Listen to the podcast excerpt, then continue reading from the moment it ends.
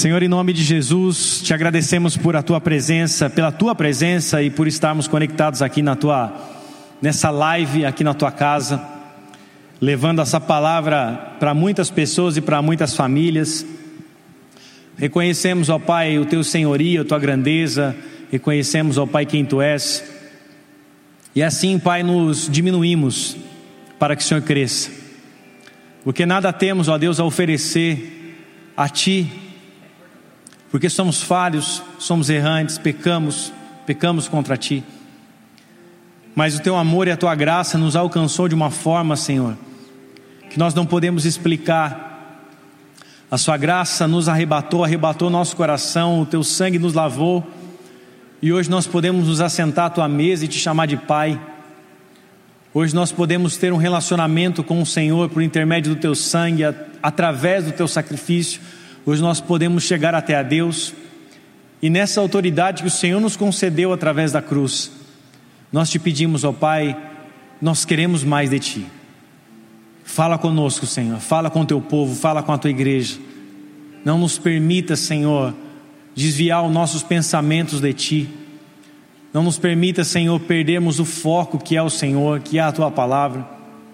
Por isso, Senhor, nos ajuda, cuida de nós, cuida dessas famílias representadas, não apenas nos dando saúde e proteção nesses tempos de pandemia, mas cuida do nosso emocional, cuida, Senhor, da, do nosso espírito, da nossa comunhão com o Senhor. Não permita que venhamos esfriar, Senhor, mas nos permita avançar, avançar em tua presença avançar diante de quem tu és, nos permita continuar correndo, nos dê graça para continuar correndo para o alvo, caminhando e prosseguindo para o alvo que é, que é o Senhor. Por isso, Espírito Santo de Deus fortalece os meus irmãos que estão conectados nessa, nessa live, nesse, no Facebook. Fortalece, ó Deus, aqueles que estão hoje nos visitando pela primeira vez, ouvindo essa palavra, ouvindo, tendo esse momento aqui nos fortalece, abençoa essas pessoas, abençoa cada vida, Senhor, que está através do celular, da internet, ouvindo de Ti, que não estejamos dispersos, mas que estejamos conectados com o Senhor. Por isso, nos toca, Espírito Santo, nos dá vida, esperança, paz, em nome de Jesus. Nós te amamos, Senhor, e é por isso que nós estamos aqui ligados em Ti, conectados com o Senhor, porque sabemos que só Tu tens as palavras de vida eterna. Nós podemos conquistar todas as coisas com as forças dos nossos braços, mas a salvação, nós sabemos que vem de Ti e vem pela graça. Precisamos de Ti para sermos salvos do mundo e de nós mesmos. Por isso, nos toca, Senhor, nos salva, nos livra, nos limpa, nos cura, nos restaura, pelo Teu amor e pelo poder do Teu nome. É que nós oramos, Senhor no nome do teu filho Jesus. Amém. Amém. Glória a Deus. Se você está aí conectado conosco, abra a tua Bíblia comigo no livro de Lucas, Evangelho de Lucas, capítulo de número 13, verso de número 22. Já brincamos um pouco, né? Descontraímos, agora Vamos para a parte mais importante desse culto, que é a palavra de Deus. Amém? Lucas 13, verso 22. A palavra de Deus diz assim: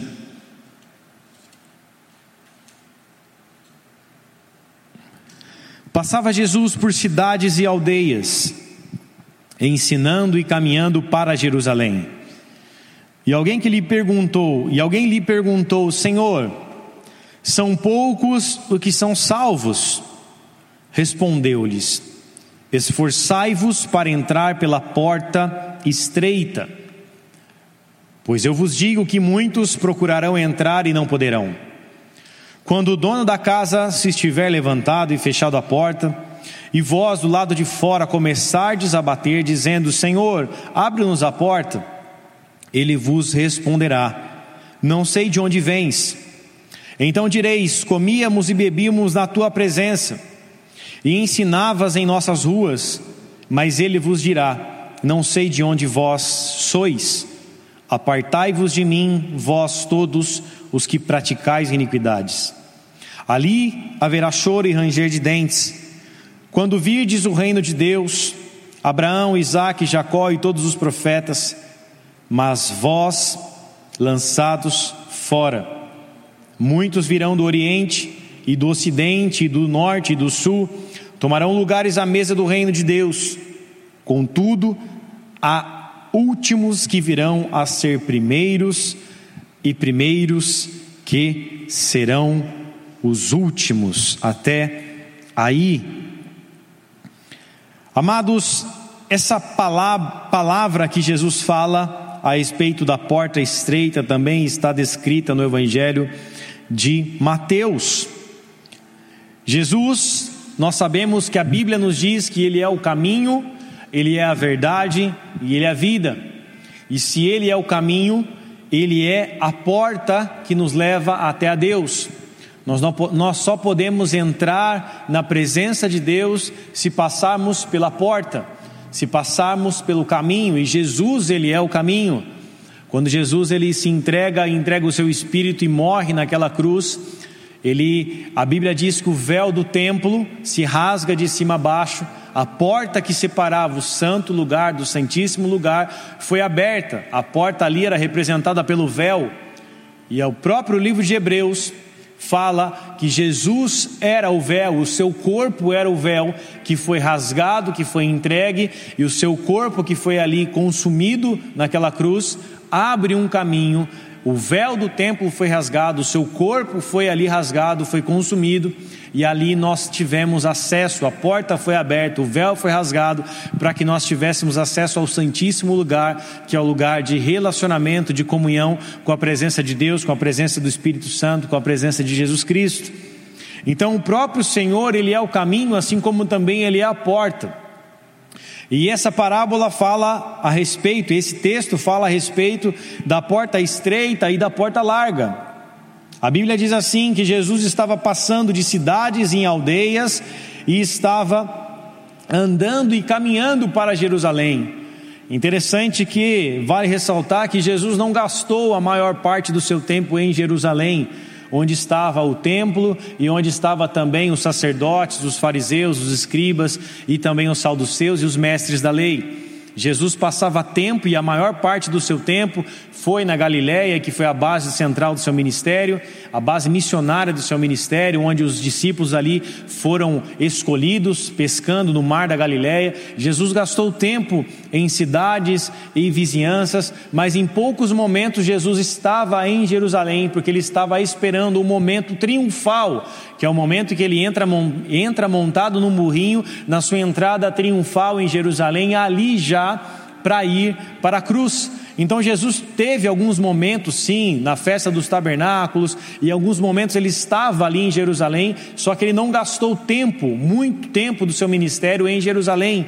E a Bíblia fala que ele estava a caminho de Jerusalém, e quando ele passava pelos caminhos, é, nas cidades, nas vizinhanças, ali ele ia pregando o reino de Deus, o Evangelho, ele ia levando a esperança, levando cura, levando restauração por onde ele passava. E aqui ele passando por caminhos as pessoas que estavam com ele, muito provavelmente os seus discípulos mais próximos, os doze que andavam com ele, perguntam para o Senhor: Senhor, no verso de número 23, poucos serão salvos? Perguntam para ele. E no verso 24, Jesus, ele responde que devemos nos esforçar. Jesus fala: esforçai-vos por entrar pela porta estreita Pois eu vos digo que muitos procurarão entrar e não poderão. Nós devemos lembrar aqui, amados, que o momento em que Jesus estava dizendo isso já era o momento que muitos dos seus discípulos já haviam lhe deixado. Jesus tem uma palavra que foi um divisor de águas entre os seus seguidores, entre os seus discípulos, entre pessoas que estavam querendo realmente segui-lo e viver com ele, do que aqueles que apenas estavam de oba-oba. João capítulo de número 6, verso de número 66 a Bíblia diz que após o sermão e após a pregação que Jesus disse que ele era o pão da vida e que se não comessem do seu, da sua carne, não bebessem do seu sangue, não teriam parte com ele, após o sermão de João capítulo 6, verso 66, muitos já não estavam com ele. A Bíblia diz lá em João 6,66, vou ler para você ver, se você puder acompanhar aí na sua, na sua casa, a Bíblia diz assim: à vista disso, muitos dos seus discípulos o abandonaram e já não andavam com ele. Isso porque no verso número 60, a Bíblia diz assim: Muitos dos seus discípulos, tendo ouvido tais palavras, disseram: Duro é esse discurso, quem pode ouvir? Então, amados, aqui a Bíblia está dizendo que o discurso do próprio Cristo foi um discurso duro, uma palavra dura, uma palavra difícil de se ouvir. E aqui nesse momento foi um momento de divisão, esse momento foi um momento de ruptura, esse momento Deus já começou a separar o trigo do joio na terra, e não apenas no momento da, da, da, da consumação dos séculos, não apenas no momento da, do arrebatamento. O momento da separação do trigo e do joio já começou dentro do ministério de Jesus e quando Jesus estava ainda aqui, entre nós na terra, quando Jesus ainda estava vivo.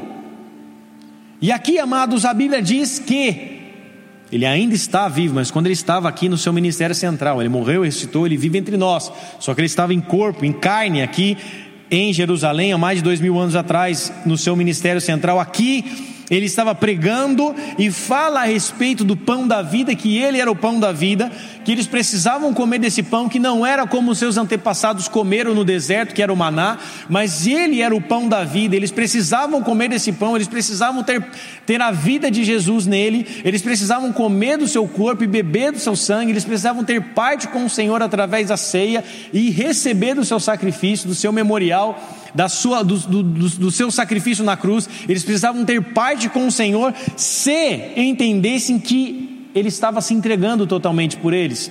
E quando Jesus fala sobre isso, as pessoas se escandalizaram. Eles disseram: esse discurso é duro. Então, nesse momento, no verso 66, a Bíblia fala que Jesus já não tinha muitos discípulos. A Bíblia fala, à vista disso, muitos dos seus discípulos abandonaram e já não andavam com ele. Então, todas aquelas multidões que nós vimos, de cinco mil sendo alimentados pelos pães e peixes, já não tinha tantas pessoas, eram poucas pessoas. E qual é a comprovação disso? A comprovação disso é que, no momento em que Jesus disse para os discípulos esperarem a descida do Espírito Santo no cenáculo, a Bíblia fala que ali havia em média 120 pessoas e mais 500 na Galileia. Então, uma média de 720 pessoas, 620 pessoas, ainda estavam crentes no Senhor e não haviam abandonado Ele. Pessoas já haviam abandonado ele nesse momento, no verso 66, devido ao seu discurso, e essas mesmas pessoas que comeram do pão que Jesus deu e do peixe que Jesus deu, dos pães e peixes que ele multiplicou por duas vezes, as pessoas que foram curadas por ele e que abandonaram ele logo após o capítulo de João 6,66, quando ele diz que é o pão da vida, são essas mesmas pessoas que estavam na via dolorosa falando que ele deveria ser crucificado, são essas mesmas pessoas que estavam ali diante de Pôncio Pilatos Pilatos dizendo: soltem Barrabás e crucifiquem Jesus. As mesmas pessoas que foram abençoadas e alimentadas fisicamente por ele, foram essas pessoas que pediram a sua crucificação. As mesmas pessoas que andavam com ele, que receberam a bênção dele, foram as mesmas que pediram que ele fosse morto. Então Jesus está dizendo aqui no livro de Lucas, no Evangelho de Lucas, que nós devemos nos esforçar para entrar na porta estreita, porque a porta larga, lá em Mateus diz que é porta, a larga é a porta, larga é o caminho que leva à perdição. Então, muitas dessas pessoas que conheceram Jesus, andaram com ele, se alimentaram do seu pão, comeram do seu peixe, receberam bênção, receberam cura, receberam transformação em suas vidas, em suas casas, em suas famílias. Essas pessoas, mesmo tendo todo esse tipo de relacionamento com Deus, com Cristo, foram aquelas que abandonaram o Senhor no momento que o sermão foi um pouco mais duro. A grande verdade é que o evangelho ele nunca foi light. As mensagens de Jesus sempre foram duras. Eram que as pessoas estavam ali atônitas, estavam ali, é, é, é, como eu posso, com expectativa que ele era o Messias, que ele era o Salvador, que ele talvez nos tirasse do jugo dos romanos, que ele nos salvasse dos, dos duros impostos. As pessoas estavam motivadas, com expectativas, mas quando viram que o propósito central do ministério de Jesus era outro, não era dar uma vida boa para eles nesse momento, mas dar uma vida eterna, eles começaram a se afastar. Quando eles viram que o sermão era duro, que a palavra era dura, que era verdadeiramente uma espada que trazia divisão entre o pai e a mãe, entre a filha e o pai, eles começaram a se arrepender e deixaram o Senhor. Já se escandalizaram, já deixaram a presença, já não andavam mais com ele e um homem de tantos seguidores, de tantas pessoas, no final do seu ministério, no momento mais difícil da sua vida, no Getsemane, ele estava apenas com três pessoas ao seu lado. Quando Jesus é preso pelos cidadãos, pelos soldados romanos, ele estava apenas com três pessoas ao seu lado. E dessas três pessoas, muitos, alguns ainda fugiram, se esconderam, e Pedro, que era também próximo, ainda o nega. Então Jesus ele se vê sozinho. No momento da sua crucificação, ele vê a sua família, talvez, ele vê a sua mãe, Maria, que não o abandonou, e João, o apóstolo do amor que estava junto com Maria que não abandonou, mas Pedro havia fugido, Pedro havia negado, outros, os outros discípulos estavam com medo dos judeus, já haviam se escondido, porque quando Jesus ressuscita, ele vai até a casa dos discípulos e entra pela porta, e a Bíblia fala que as portas estavam trancadas com medo dos judeus, ou seja, todos aqueles que viveram com ele com medo dos judeus já haviam ido embora.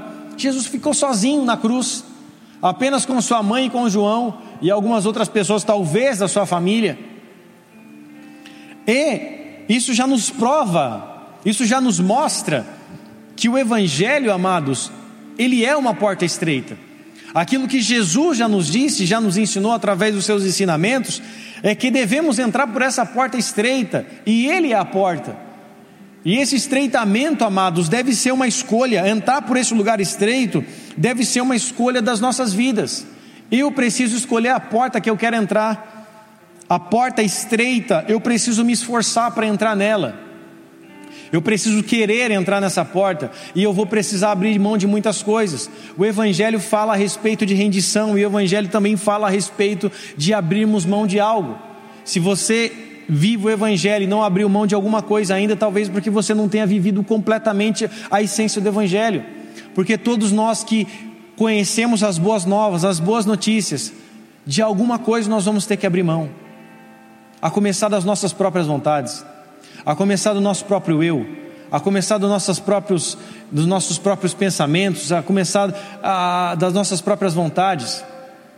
De alguma coisa nós temos que abrir mão, de alguma coisa nós temos que estar dispostos a perder para ganhar o reino. Por isso, Jesus ensina a respeito de uma porta estreita que poucos seriam que, poucos iriam entrar porque poucos já estavam com ele. E ele fala: Esforçai-vos por entrar pela porta estreita.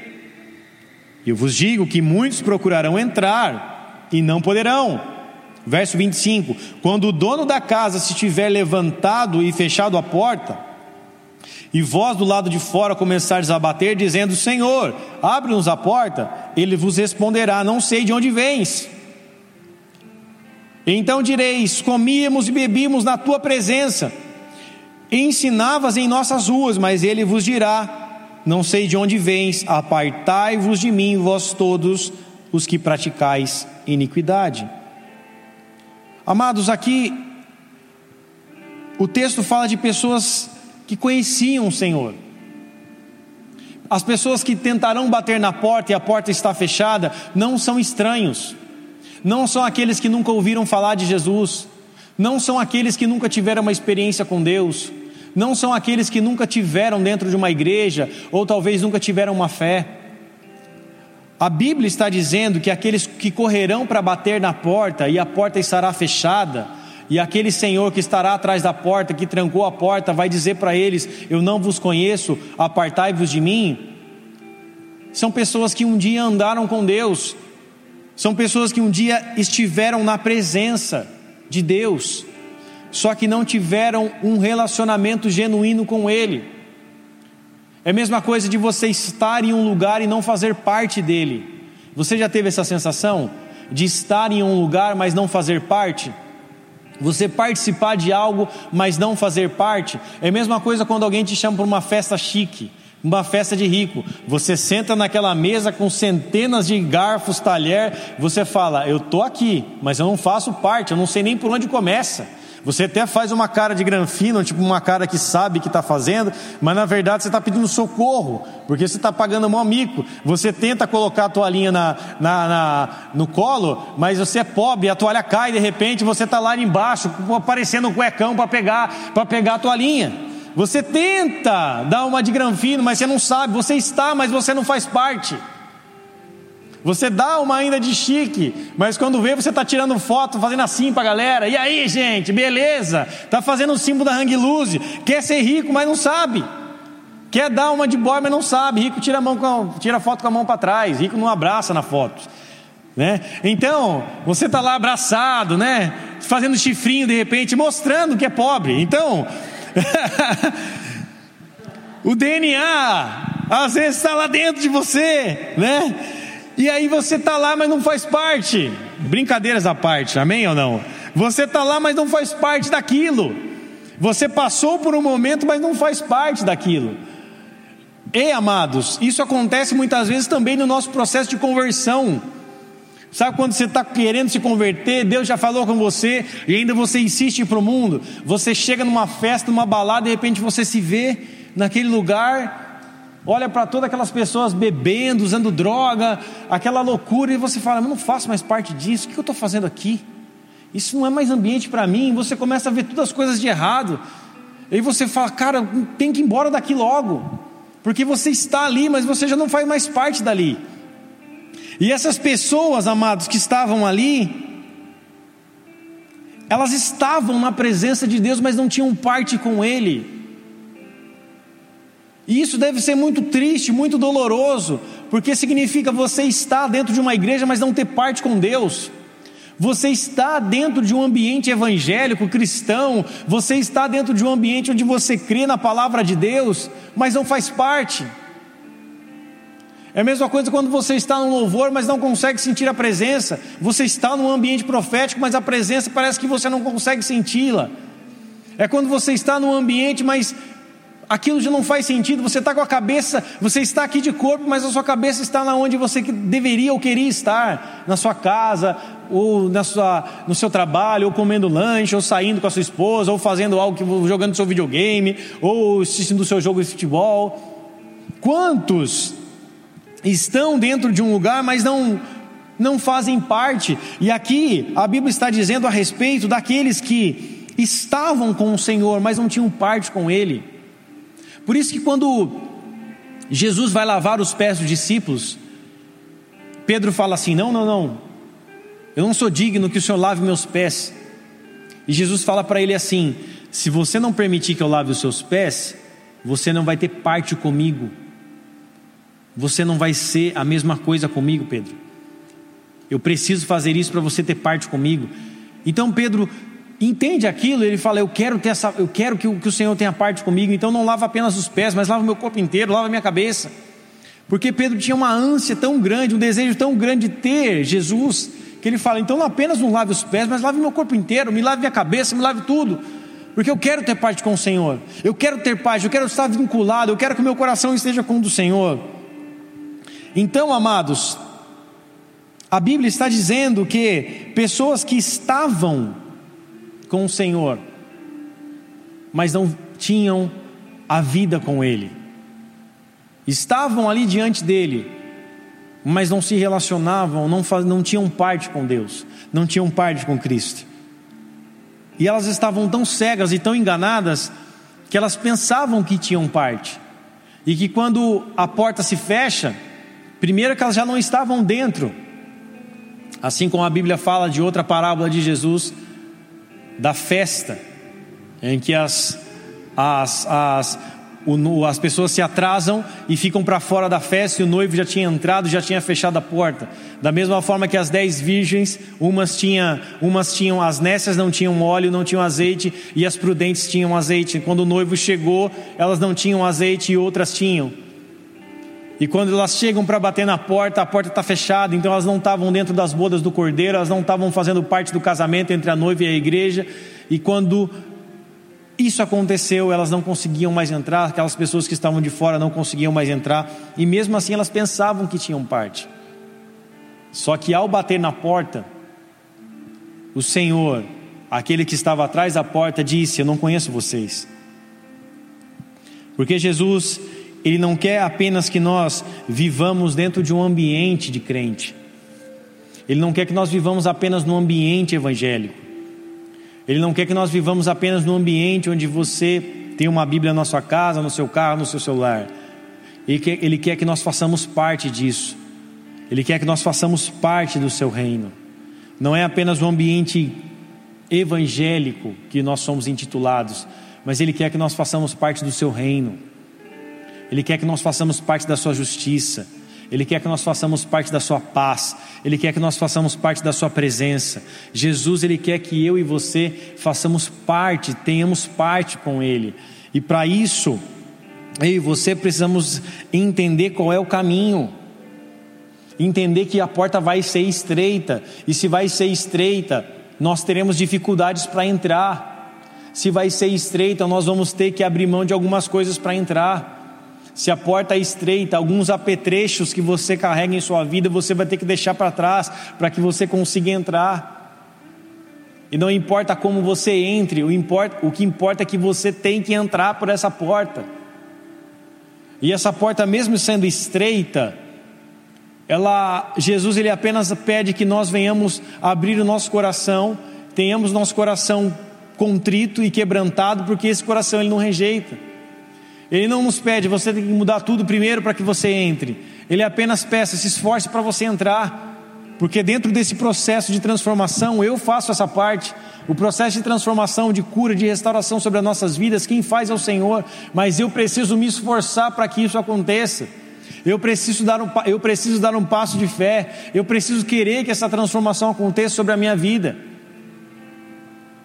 E, amados, esses homens que ficaram de fora da sua presença, que foram chamados de praticantes de iniquidade, eram aqueles que não se arrependiam, era, eram aqueles que viviam a sua vida de erro atrás de erro, erro atrás de erro, pecado atrás de pecado, não havia um arrependimento, e o arrependimento é o principal é o item principal para que você entre na porta.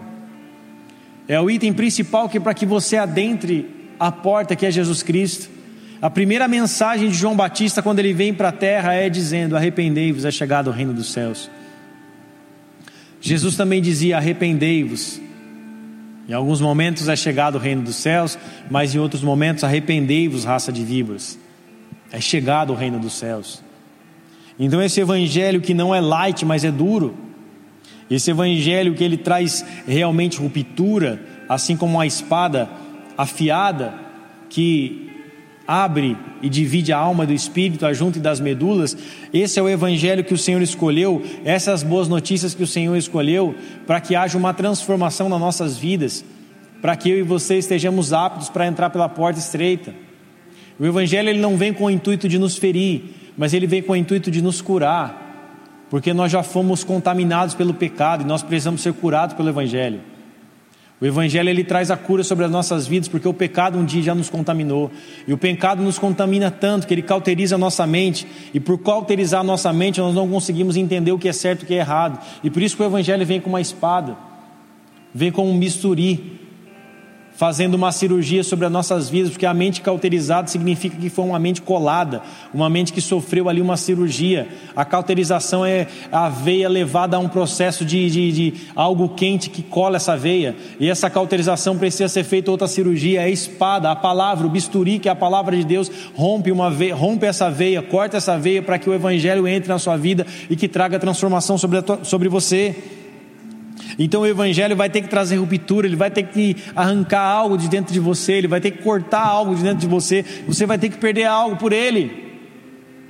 Eu vou ter que já, eu já perdi várias coisas por ele, nós teremos que perder várias coisas por ele, para que sim estejamos aptos àquilo que ele tem para fazer em nós e através de nós.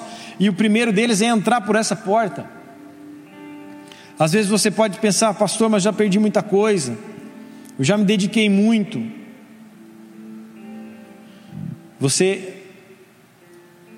entende que isso ainda foi, você precisa entender que isso apenas foi só o começo. Porque aquilo que fizemos aqui vai nos dar o acesso, o passe livre para entrar onde verdadeiramente nós nunca deveríamos ter saído, que é a presença de Deus, que é o Éden, que é o jardim da aliança, que é o jardim da comunhão, que é o jardim do relacionamento. Nós estamos aqui por um momento, e aquilo que estamos fazendo aqui define onde iremos passar a nossa eternidade.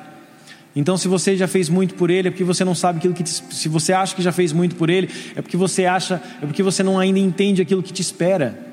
Porque quando nós chegarmos nos céus, quando nós tivermos a comunhão com o nosso Pai, olho nos olhos nos olhos, nós entenderemos que todo sacrifício foi pouco perto daquilo que receberemos dele. Todo sacrifício foi pouco perto daquilo que ele já fez por nós para nos dar uma morada eterna. Então, por isso, amados, devemos nos arrepender para entrar pela porta estreita. O verso 28 fala que aqueles que ficarão de fora haverá choro e ranger de dentes. E quando eles virem, enxergarem o reino de Deus, tanto com Abraão, com Isaac, com Jacó, com os profetas, aqueles que foram salvos, e muitos lançados fora, vendo que uns vieram do Oriente, outros do Ocidente, outros do Norte, outros do Sul, e tomaram os lugares à mesa do reino de Deus. Isso Jesus está falando especificamente para os judeus, aqueles que não vão ter o prazer de ver Abraão, Isaac, Jacó e os profetas, aqueles que creram nos profetas, aqueles que creram na lei e nos profetas, não vão ter, muitos não vão ter a oportunidade de se sentar à mesa do rei. E os que vieram de fora, que são os gentios, que são os não-judeus, que é o nosso caso, tomarão esses lugares daqueles que um dia deixaram de crer e deixaram de se arrepender e não entraram pela porta estreita. Jesus fala no verso 30 que, contudo, há últimos que virão a ser primeiros e primeiros que serão últimos. Os primeiros, a salvação primeiro veio para os judeus, eles não aceitaram. E depois veio para os últimos, que somos nós, os gentios, aqueles que não tinham esperança, mas porque eles rejeitaram a esperança, a esperança veio até nós. Porque os judeus rejeitaram a esperança que era Cristo, essa esperança se abriu para nós. E hoje nós podemos nos assentar a esses lugares com o Senhor. Hoje nós podemos entrar dentro dessa casa e nos assentar nessa mesa por aquilo, por aquilo que Ele fez por nós. E se estivermos entendendo que a porta estreita é um caminho e é uma escolha. A porta estreita nos leva a um caminho que é o próprio Cristo, mas também é uma escolha que eu preciso entender que depende de mim muito mais do que aquilo que eu estou vivendo ao meu redor, depende da minha escolha. Você pode estar em todos os cenários, você pode viver o pior cenário da sua vida, mas a escolha sempre será tua de definir como você vai viver dentro desse cenário. Você pode estar no melhor cenário, mas você pode estar no pior cenário, mas a escolha é apenas sua de como você vai viver dentro desse cenário ou não. De que porta você vai escolher dentro desse cenário. Muitos dos discípulos de Jesus, quando estiveram no cenário de bênção, quando estiveram num cenário de provisão, quando estiveram num cenário de cuidado, eles falaram: estamos com Jesus. Mas quando eles estiveram num cenário de provação, num cenário de transformação, um cenário de onde Jesus estava realmente provocando para ver o que sairia, o que sairia de dentro deles, eles verdadeiramente escolheram a porta larga, eles deixaram a porta estreita, eles disseram: Esse discurso é duro demais para mim, eu não posso ouvir esse discurso. Essa palavra é dura demais para mim, eu prefiro seguir meu caminho. Só que essa foi uma escolha deles, não foi uma escolha de Jesus, porque o Evangelho sempre foi o mesmo. Jesus sempre falou da mesma forma, Jesus sempre disse as mesmas, as mesmas palavras, tanto no, nos evangelhos foram descritos de diversas formas e para povos diferentes, povos diferentes, mas a palavra sempre foi a mesma. É necessário se arrepender, se arrepender para entrar no reino, é necessário se esforçar para entrar no reino, é necessário fazer guerra para entrar no reino, é necessário matar sua carne para entrar no reino, é necessário dizer não para o mundo e sim para Cristo para entrar no reino, é necessário tomar sua cruz para entrar no reino, é necessário dizer não ao seu eu, a sua vontade, a sua carne, para entrar no reino de Deus. Foi necessário um homem morrer numa cruz sem pecado, levar os nossos pecados para nos, nos dar acesso ao reino. E nós precisamos tomar a nossa cruz, segui-lo, para que possamos entrar nesse mesmo reino. E a porta que precisamos escolher é a porta que nos leva até a Deus, é Jesus Cristo. E se seguimos, se seguimos as suas palavras, os seus mandamentos e principalmente as suas ações práticas, nós entraremos com ele no seu reino. Nós faremos parte desse grande reino eterno. Nós sentaremos nessa grande mesa onde estarão os discípulos, onde estarão os apóstolos, onde estarão os profetas, onde estarão os pais da fé, Abraão, Isaac Jacó, onde estarão os patriarcas, nós estaremos com eles se cumprirmos aquilo que devemos fazer, que é entrar pela porta estreita e não sair dela. É entrar pela porta estreita e saber que o caminho vai ser estreito, mas ele vai nos dar salvação, ele vai nos dar esperança, ele vai nos dar vida eterna. Por isso a escolha, amados, é apenas nossa. A escolha é minha, a escolha é tua. O livre-arbítrio foi nos dado e eu preciso escolher a porta que eu quero seguir. Eu preciso escolher a porta que eu quero entrar. E essa porta, amados, ela vai não apenas mudar a minha vida hoje, mas ela vai mudar a minha vida para sempre. Porque a vida eterna, a salvação, depende da porta que eu escolho, depende do caminho que eu quero trilhar. Talvez você esteja trilhando um caminho onde você começou a seguir devido a algumas escolhas, devido a alguns. É, algumas frustrações, devido a algumas decepções. Muitos caminhos talvez nós trilhamos, não porque queremos, mas porque fomos levados àquilo uma tristeza, uma dor, uma perda, uma decepção, uma traição. Nós trilhamos um caminho, muitas vezes, que não é o caminho que Deus tem para nossas vidas, mas a situação nos levou para esse caminho. Só que você hoje tem ouvido essa mensagem de esperança, que mesmo que a situação, a dor, a tristeza, ou até mesmo as coisas que você gosta, tenham te levado para um caminho distante de Deus, é tempo de você voltar e escolher a porta estreita. Porque se você entende que a porta larga só tem te levado para mais longe de Deus, se você entende que as suas escolhas ou até mesmo as suas frustrações tanto as suas escolhas ou as coisas que fizeram por você, escolhas que fizeram por você, tem te levado à porta larga, é tempo de você escolher a porta certa, é tempo de você escolher a porta estreita porque você tem esse livre-arbítrio, você tem esse poder de escolha. Você pode talvez não saber orar, você pode saber, talvez não ter nunca lido uma página da Bíblia, talvez você nunca tenha lido um evangelho inteiro, um livro inteiro da Bíblia, talvez você nunca tinha, tenha tido uma experiência com Deus, mas você tem o seu poder de escolha, o teu livre-arbítrio ninguém pode te tirar. A tua escolha ninguém pode te tirar. E você pode escolher hoje a porta estreita. Você pode dizer sim, Senhor. Eu quero trilhar o caminho que me leva até a ti. Eu quero trilhar o caminho que me leva à vida eterna. E aí sim, uma vida de transformação comerá, começará a tocar você, uma vida em abundância começará a tocar você. Se você acha que já teve experiências boas, é porque você ainda não teve uma experiência única com Deus. E a partir do momento que você tiver uma experiência única com Deus, você verá que a sua vida nunca mais será a mesma, a sua vida nunca mais será aquilo que você já viveu, você nunca mais terá uma experiência tão grande como você pode ter com Jesus se você dizer sim para essa porta hoje. Essa porta que nos leva a Deus é o próprio Cristo. A porta que nos leva à esperança, a porta que nos leva à paz que excede todo entendimento. Hoje, nesses tempos de pandemia, temos visto o número de pessoas morrendo, não só pela doença, mas pessoas morrendo de síndromes, pessoas se matando, pessoas que estão sendo afetadas por doenças psicossomáticas, pessoas que têm sido afetadas por doenças, doenças na alma, pessoas que têm sido afetadas por doenças emocionais e assim estão distantes, completamente perdidas de Deus. O pânico, o medo, o medo do amanhã, pessoas perdendo o seu emprego. Talvez nós estamos vivendo um dos piores momentos da nossa nação de crise seja na economia, crise na saúde, crise no governo. Nós estamos vivendo um dos piores cenários das nossas vidas, as igrejas fechadas. E, amados, esse é o tempo de escolher o caminho certo. Esse é o tempo de se voltar para Deus. Esse é o tempo de se agarrar, agarrar as mãos do Senhor. Esse é o tempo de se grudar no Senhor Jesus como uma criança pula pula para o colo do Pai quando acaba de se machucar ou de se ferir. Esse é o tempo de correr de volta para os braços do Pai. Esse não é o tempo de ficar apenas olhando para notícias. Não é apenas tempo de ficar se alimentando de coisas passageiras, mas esse é o tempo de correr de volta para aquele que pode nos dar a vida eterna, para aquele que pode mudar a nossa essência, aquele que pode mudar a nossa história. E o nome dele é Jesus Cristo, ele é a porta estreita, ele é a porta que nos leva até a Deus. Por isso eu e você precisamos entender que esse caminho é uma escolha. Para a gente encerrar, em Mateus capítulo 19, verso 24, Jesus ele fala para os seus discípulos que era mais fácil um camelo passar pelo fio de uma agulha do que um rico entrar no reino dos céus. E por que disse Jesus isso? Por que Jesus disse isso?